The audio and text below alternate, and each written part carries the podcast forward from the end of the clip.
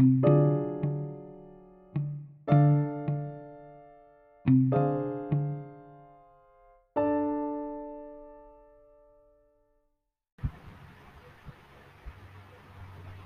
buenos días, esperando que se encuentren muy bien. Y en esta ocasión vamos a utilizar esta herramienta que nos ayudará bastante a ir adentrándonos un poquito a nuestro tema del día de hoy. Teníamos pendiente la parte de lo que es la retroalimentación de la actividad que hicimos en Cámara GC, que yo sé que todos estábamos con este revuelo de que nos habíamos sentido un tanto nerviosos, nerviosas, que nos habíamos sentido un poquito pues fuera de esa zona de confort, porque no podemos decir esta palabra, nos sentimos fuera de nuestra zona de confort. Y vamos a empezar con esa parte de la retroalimentación, que yo sé que todo este fin de semana te la pasaste dando, dando y dando vueltas. Si ese fue tu pensamiento mayor de cómo nos fue con la actividad de práctica en cámara GC, hay que tomar en consideración que la actividad siempre que tengamos en cámara GC, pues obviamente es algo intensa. Obviamente sí nos pone a pensar en las habilidades, debilidades que inclusive nosotros podemos estar identificando que podemos tener, pero tienes que tener un poquito de paciencia, calma, no entrar en crisis al momento de que te toque trabajar en este tipo de lugares, porque obviamente estás en ese proceso de aprendizaje, ¿no? Entonces, a veces sí nos va a costar como que trabajo, decir, es que lo quiero hacer de la mejor manera, relájate un poquito. Tienes que relajarte un poquito porque estás aprendiendo, te estás llevando este punto de partida identificar qué es lo que necesitas ir puliendo poco a poco, ¿sale? Entonces, bueno, empezamos con esta primera parte. Teníamos a nuestra paciente, la primera persona que entra a consulta conmigo, Yaneli, decimos que su motivo de consulta fueron problemas con la relación de pareja. Entonces, en este punto, si te diste cuenta, prácticamente durante 14 minutos, sí, fueron 14 minutos los que estuvimos trabajando, Yaneli y yo en cámara GCL al momento de lo que fue la aplicación del motivo de consulta, el llenado de la ficha de identificación, así como lo que fue la primera actividad que estuvimos realizando. ¿Sale? Obviamente, en este punto yo les comentaba en clases anteriores, pues que teníamos nosotros que ir manejando bastante bien la parte de nuestro tiempo. ¿Por qué? Porque tenemos que aplicar tanto el llenado, saber el motivo de consulta, hacer una actividad, dejar tareas. Es un sinfín de situaciones que tenemos que manejar al momento de trabajar con un paciente en consulta. Claro está que en tu actividad práctica solamente son 10 minutos.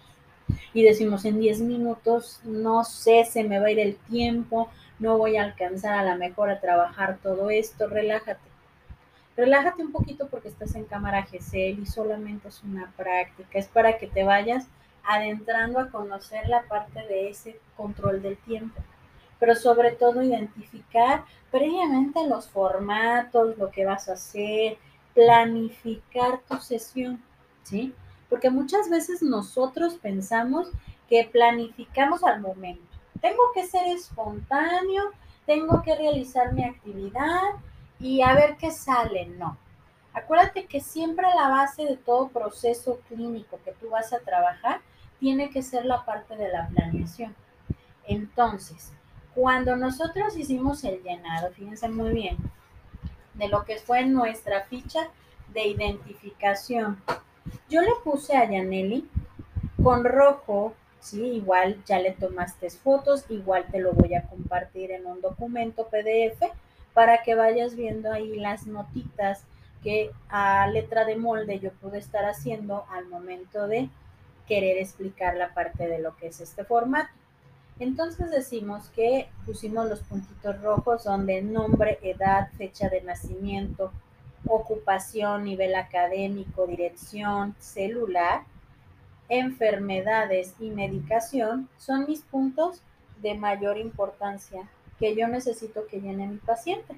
¿Para qué? Para poder tener estos datos básicos de su expediente así como lo que va a ser la clave o el número de expediente. En este caso, para que no te perdieras, te dije, puedes poner como clave la parte de expediente, la nomenclatura de abreviación de psicología y puedes poner a lo mejor la fecha en la que aperturaste este expediente. En este caso se aperturó el día 30 de junio del 2022.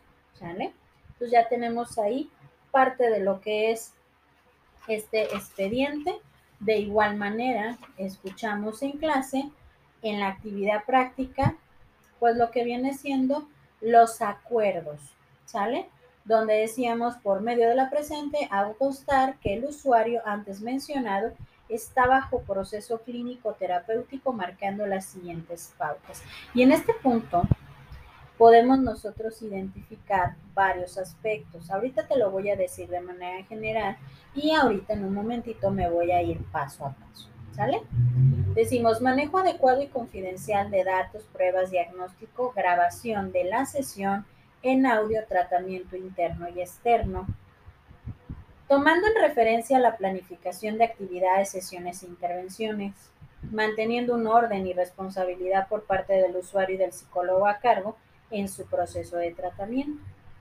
Y también viene ahí la parte del costo de la sesión para adultos y adolescentes, ya decimos el costo, incluye material básico, tomando el estándar de edades de 12 años en adelante, se cataloga como adolescente. Y nota importante, se tiene como un límite una hora antes de comenzar la sesión para la cancelación. De lo contrario, se cobrará la sesión de manera normal.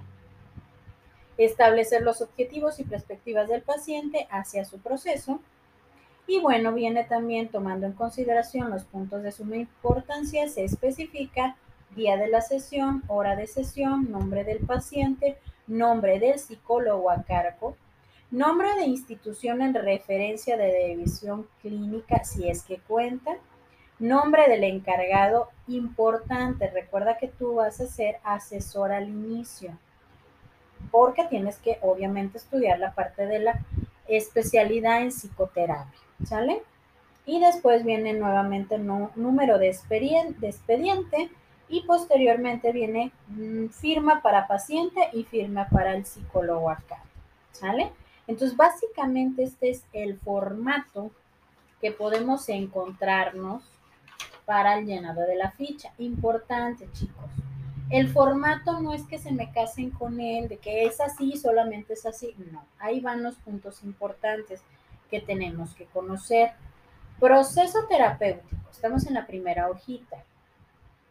Este, en caso de que el paciente tenga un proceso previo, ejemplo, el paciente estuvo en proceso hace seis meses, lo vas a llenar, es importante.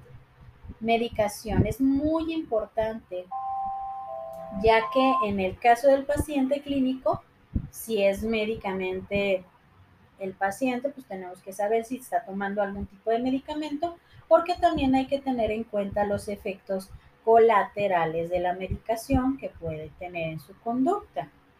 Posteriormente, igual enfermedades, tenemos que saber si padece algún tipo de enfermedad, porque qué tal si tu paciente tiene epilepsia, le da un ataque epiléptico y tú ni siquiera sabías qué era lo que estaba pasando con tu paciente.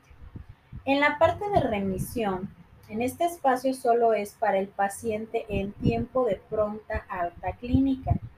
A veces cuando vamos a tener supervisión por parte del sector salud, pues obviamente tus expedientes tienen que estar actualizados y a lo mejor uno de tus pacientes ya está en pronta alta, digamos que en dos, tres meses ya lo vamos a dar de alta. Entonces ahí en esa parte vas a poner paciente de seguimiento para pronta alta. ¿Por qué? Porque ya está en remisión.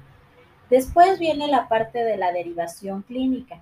En caso de ser paciente de, derivación, se coloca el nombre del psicólogo derivante o de la institución. En este caso, yo te pongo un ejemplo. Eh, uno de mis compañeros psicólogo, Eduardo Valderrama, es quien me puede hacer derivación y viceversa. O José de Jesús Garavito puede hacerme derivación e igual viceversa. Entonces es importante que nosotros pongamos nombre del psicólogo que puede ser derivante o institución. Ejemplo, me pueden derivar a mí de eh, una asociación privada, de alguna fundación, me pueden e incluso derivar de Cruz Roja Guadalajara, Cruz Verde Guadalajara, me pueden derivar inclusive también de Hospital San Juan de Dios, Caizame prolongada, prolongado, perdón, es Caizame también estancia breve, dependiendo institución, también es importante que la podamos poner ahí para saber la referencia. Y en la parte de apariencia, nosotros nos vamos a dar cuenta también que podemos poner ahí. Se describe de forma breve cómo se presentó el paciente a consulta clínica. En este caso yo puedo poner la paciente se presentó de forma adecuada en tiempo y forma con disposición para trabajar a la entrevista inicial, motivo de consulta. Si hay algún tipo de alteración, yo ahí lo voy a colocar, ¿sale? Entonces, bueno, esa es la primera página que tenemos sobre lo que es el expediente clínico, ¿sale? Vas a decir, ¿y la retroalimentación, maestra? Primero tengo que explicarte el formato de lo que pudimos hacer con Yaneli al momento de establecer esta primera práctica. Fíjense muy bien, nos vamos a ir en la segunda hoja, como te digo, te voy a compartir la fotografía para que tú vayas checando las notitas. Si tienes problemas en el entender mi letra, igual me puedes preguntar. ¿Sale? En la primera parte nos encontramos el encabezado, en este caso viene el logotipo, viene el nombre de la institución y viene el eslogan, así como lo que es la carátula o nomenclatura de lo que es expediente y número de expediente. Aquí es bien importante ya que es parte de la identidad del lugar donde se atiende. Siempre, en todos los lugares que tú vayas a atender, tenemos que tener nuestro membrete dentro de las fichas de identificación. ¿Por qué? Porque esto le da identidad, formalidad y profesionalismo al trabajo que tú estás efectuando. ¿Sale? En la parte de la nomenclatura de expediente, esto es para, es importante ya que para la supervisión del sector salud revisan todas las nomenclaturas que vengan en orden, porque sector salud te puede revisar expedientes físicos y digitales. Es importante que tengas en cuenta que la elaboración del expediente digital es parte aguas para la revisión también para sector salud o para derivaciones. ¿Sale? Si te das cuenta, dice, por medio de la presente hago constar que el usuario en este punto puede cambiar dependiendo la corriente que puedes estar utilizando. Para psicología con orientación cognitiva, gestal y sistémico, se le puede poner cliente. Para psicoanálisis y cognitivo conductual, se le va a colocar paciente para psicología humanista se le pone usuario, ¿sale? También lo podemos encontrar muchas veces en psicología sistémica, que lo pongan como usuario. En áreas de psicoemergencia se le llama usuario. Yo en este caso, cuando me toca trabajar directamente con pacientes en urgencias, para mí son usuarios o pacientes, ¿sale? pues para que lo tengas en cuenta en tus notas. Posteriormente decimos grabación de la sesión en audio. Es importante, ¿por qué? Porque en ese punto, a la mejor de tanta información que te pudo dar el paciente, estuviste divagando un poco en la información que te iba diciendo y hay puntos a lo mejor que se te pudieron ir que también son importantes. Entonces la grabación te va a aligerar tu trabajo, va a liberar tu mente también de tanta carga de información. Entonces, es importante para el tratamiento y la dinámica de trabajo, ¿sale?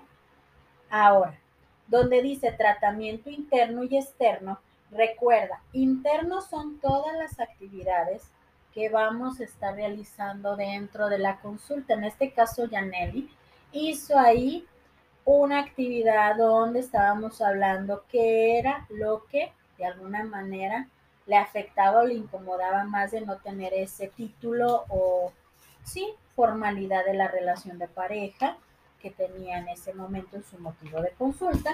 Y también pusimos ahí lo que eran los objetivos qué es lo que quería trabajar en terapia. Entonces, esas son las actividades internas. Externas, pues obviamente va a ser la parte de las actividades o tareas que nosotros le vamos a dejar a nuestro paciente.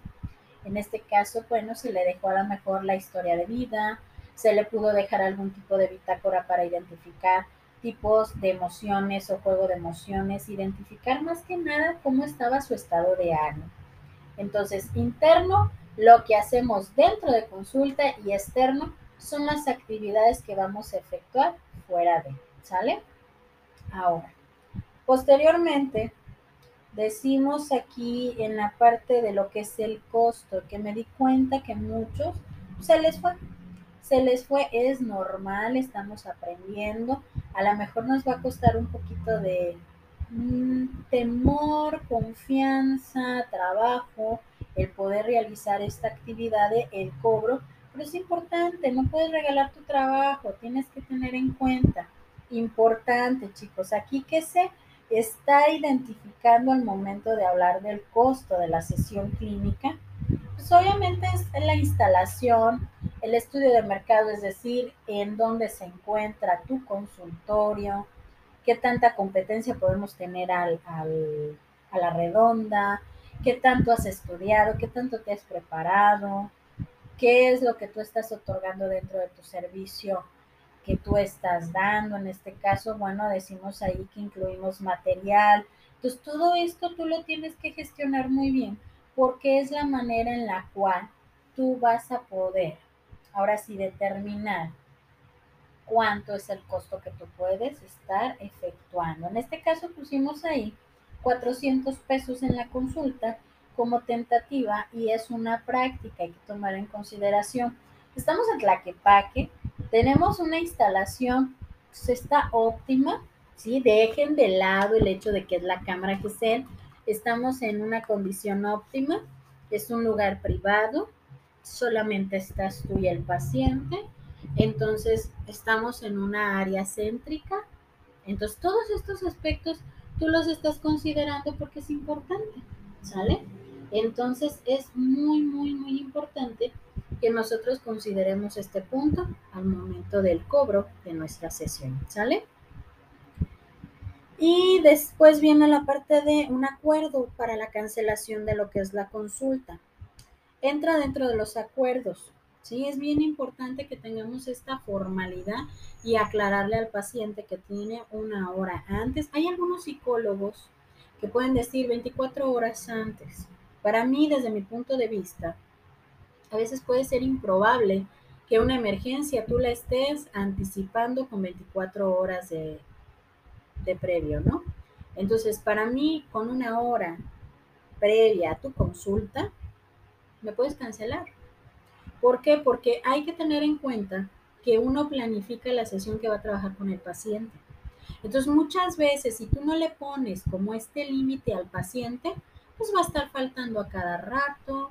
A ti no te conviene ni por tu planificación, ni tampoco por la parte económica y tienes que efectuar un cambio de conducta en tu paciente. Si el paciente no le da formalidad y responsabilidad a su propio tratamiento clínico, pues es garantía de que no vas a avanzar mucho. Entonces, por eso todos estos acuerdos nosotros se los tenemos que hacer saber a nuestro paciente, ¿sale? Tenemos que tener algún tipo de flexibilidad, sí, al momento de las actividades. Fíjense muy bien. Dice aquí, establecer objetivos y perspectivas del paciente a su proceso. Aquí tú ya estás trabajando una actividad dentro de lo que es la consulta, pero al mismo tiempo te estás dando cuenta qué es lo que quiere trabajar el paciente. A lo mejor quiere trabajar la parte de su autoestima, su seguridad, sus límites, dependiendo qué es lo que puede estar trabajando en ese momento. ¿Sale? Entonces ahí es donde nosotros vamos a estar identificando pues esta parte importante de los acuerdos y de sus objetivos que quiere conseguir yendo a terapia. Ahora, otra parte flexible es, a lo mejor la consulta, dependiendo la gravedad, el motivo de consulta, pues para mí desde mi punto de vista lo más óptimo es que sea semanal. ¿sí? Una vez a la semana dependiendo motivo de consulta. Hay pacientes que por diversas situaciones, trabajo, tiempo y dinero, pues te van a decir que sí, los puedes ver cada 15 días. Puede ser flexible, puede ser óptimo, también teniendo en cuenta que los resultados pues van a ser un poquito más extensos. ¿Por qué? Porque no va a ser a lo mejor en el tiempo que él quiere, sino que va a ser también la dedicación, la formalidad, las asistencias y todo esto, lo que también va a armar su pronta alta. Entonces hay que hacerle mención de esto, ¿sale? Entonces siempre tenemos que recordarle el día de la sesión y el horario que quedaría establecido para su consulta clínica, ¿sale? Importante, yo siempre tengo institución de derivación porque mi institución de derivación me lleva también a tener especialistas en diferentes áreas, en este caso para psiquiatría.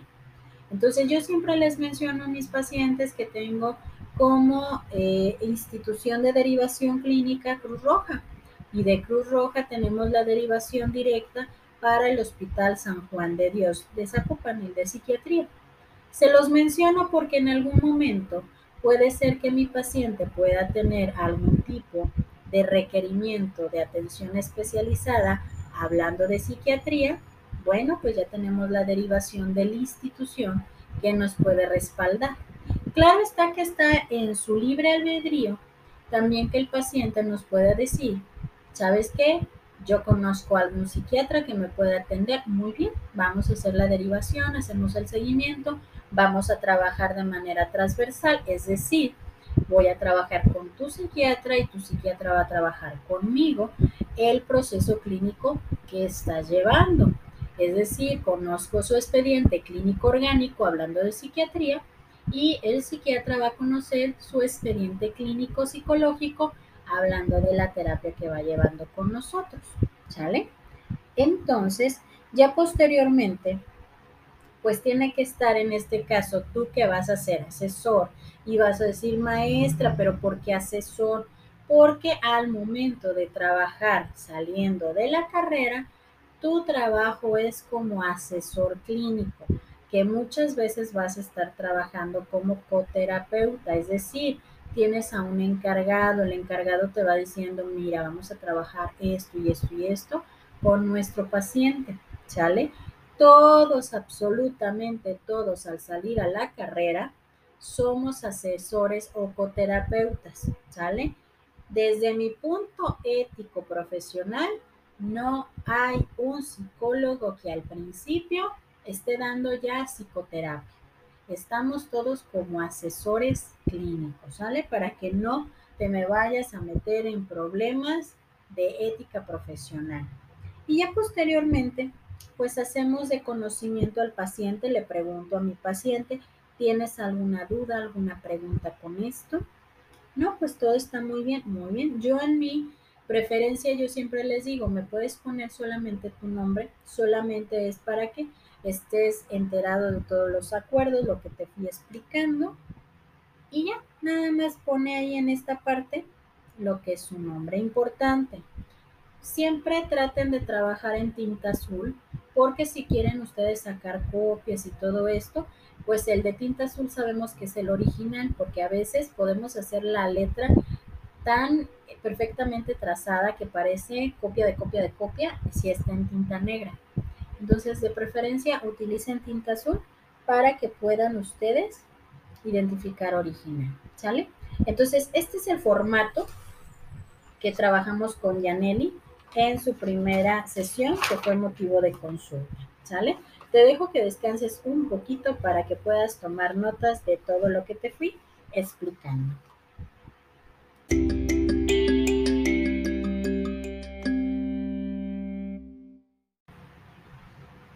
Muy bien. Vaya que sí es bastante información la que vamos a estar manejando. Por ello, es importante que tengamos en cuenta que este jueves que estaba calendarizada la sesión para práctica número 2 en cámara GESEL se va a postergar, ya que necesito explicar tanto lo que son formatos, porque los vi un tanto perdidos, obviamente porque no conocíamos los formatos, y se me hace como muy apresurado de que te los explique en el momento. Entonces vamos a detenernos.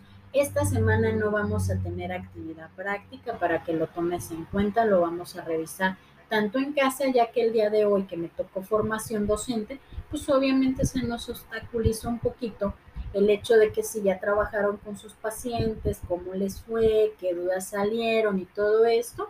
Entonces lo vamos a postergar esta semana actividad práctica, tomando en consideración que retomamos nuestra actividad práctica el jueves 14 de julio. ¿Sale?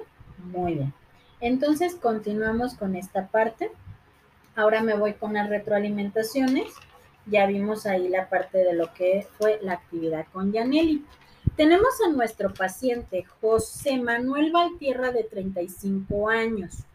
Fernanda fue psicóloga y Frida fue paciente. Nota, nota de evolución número uno. Decimos que su motivo de consulta son problemas con la relación de pareja. Vamos a ver la retroalimentación. Fernanda, necesitas trabajar más la parte de tu gesticulación la confrontación, evitar meternos en problemas, tanto en tu gesticulación al momento de realizar la actividad como las preguntas que estábamos realizando. Tenemos que tener en cuenta la parte de nuestro control de impulsos. La paciente, en este caso, José Manuel Valtierra, a lo mejor se puso un tanto intenso, nos pudo provocar ansiedad. Nosotros estuvimos ahí como que muy a la al pendiente de que no nos fuera a hacer nada, traía en sus manos un encendedor, entonces todo esto nos estaba provocando como emociones muy diversificadas, entonces tenemos que tener cuidado con ello. Acuérdense de esto muy importante, control. Tengan ese control, tranquilas, no pasa nada, estamos en una práctica, ¿qué puede salir mal en este momento que es práctica? Bueno, pues que nos reímos, o que nos trabemos o que nos bloqueemos. Eso puede salir mal en la práctica. Ya en la parte, ya cuando estés con la persona realmente, acuérdate de lo que tenías que evitar. ¿Sale? Importante, no tenemos que sugerir conductas o pensamientos, porque el paciente, entonces usted me está diciendo que soy, evitemos sugerir. Estamos escuchando. Ah, bueno, me comentas que tienes problemas con tu relación de pareja. ¿Esto desde cuándo empezó a pasar? ¿Sale? Siempre tenemos que ubicar el nombre del paciente. A ver, José Manuel, vamos a poner estos puntos ahorita. Menciones que tienes problemas con tu relación de pareja. ¿Qué fue lo que pasó? Siempre al momento de decirle, a ver, José Manuel, me estás diciendo, estás ubicando, yo soy el psicólogo, tú eres el paciente, ubica, ¿sale? Después, evitar la manipulación de objetos. Tenemos que tener mucho cuidado en no manipular tanto los objetos, porque nos puede distraer a nosotros o podemos distraer a nuestro paciente, ¿sale? Después dice aquí, Evitar la manipulación de objetos, ya dijimos. Vamos a trabajar después para rayos. Ya les voy a decir cómo vamos a trabajar esta parte de para rayos. No mencionar mayor información de la necesaria. En este caso, bueno, me dices que tu hija murió. ¿De qué murió? A ver, es motivo de consulta. Ubícate tú también como psicólogo que estamos tratando de entender por qué viene, qué es lo que quiere lograr, qué es lo que quiere hacer, ¿sale? Después viene confrontación, control de escenario. Aquí fíjate muy bien. Tienes que mantener muy bien la parte del control de tu escenario. Obviamente eran muchas cosas las que teníamos en el escritorio, estaba el material de ustedes, estaba mi material.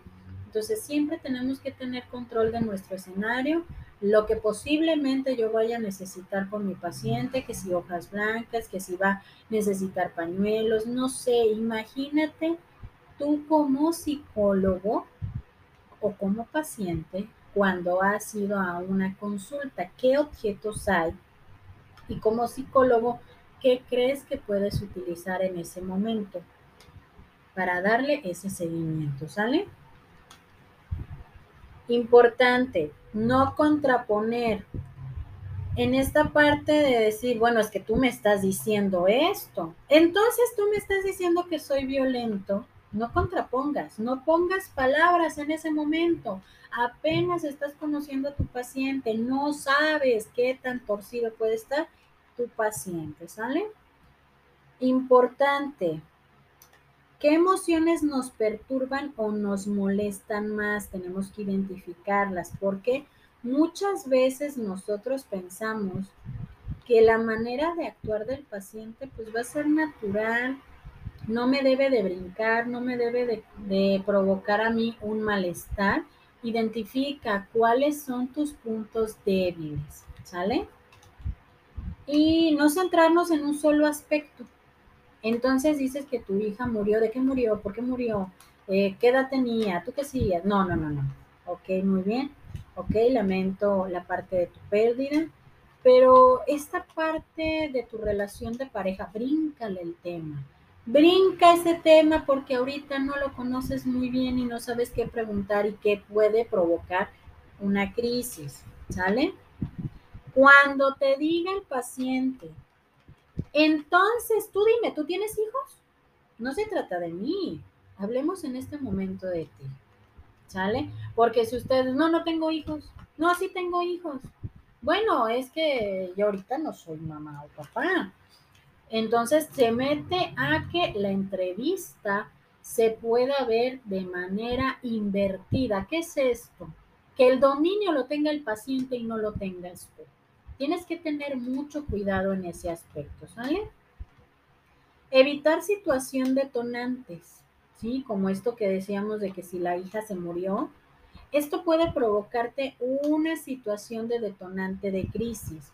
Si crees que en esa primera consulta no es funcional, que haya una crisis provocada como actividad de confrontación, no lo hagas, porque te puedes meter en un problema también, ¿sale?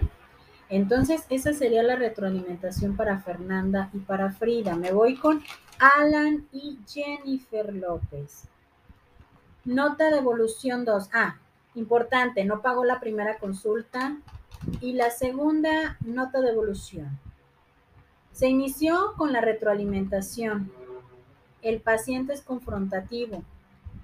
Bueno, pues es que la vez que salí de aquí yo me salí muy confundido, me sentí mal, tenía mucho enojo.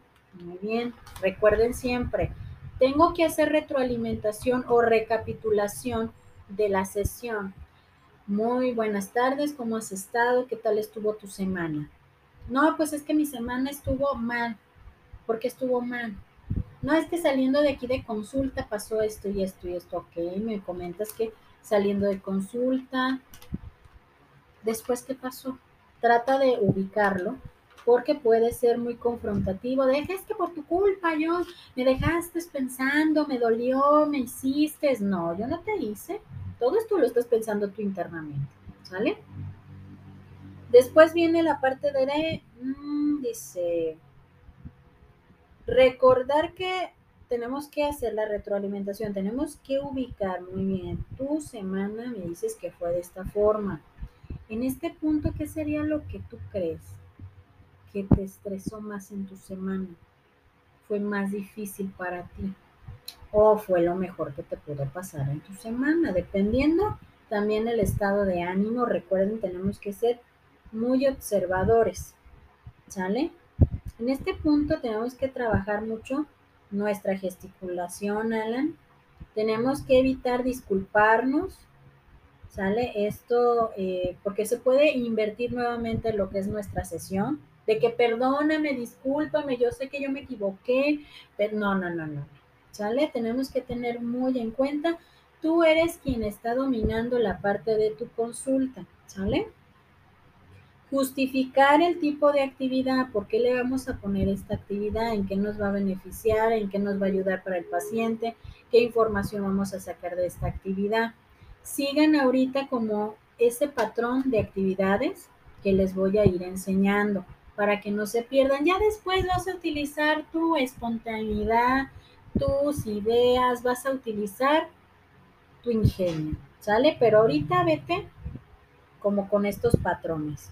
Tenemos que controlar nuestro aspecto corporal para evitar el hecho de evadir el propio espacio. No me coloquen las manos arriba del escritorio porque estamos invadiendo espacio. ¿Y qué es lo que va a pasar? Pues que obviamente el paciente se nos va a sentir invadido y va a provocar un problema. ¿Sale? Entonces tenemos que tener en cuenta este punto importante.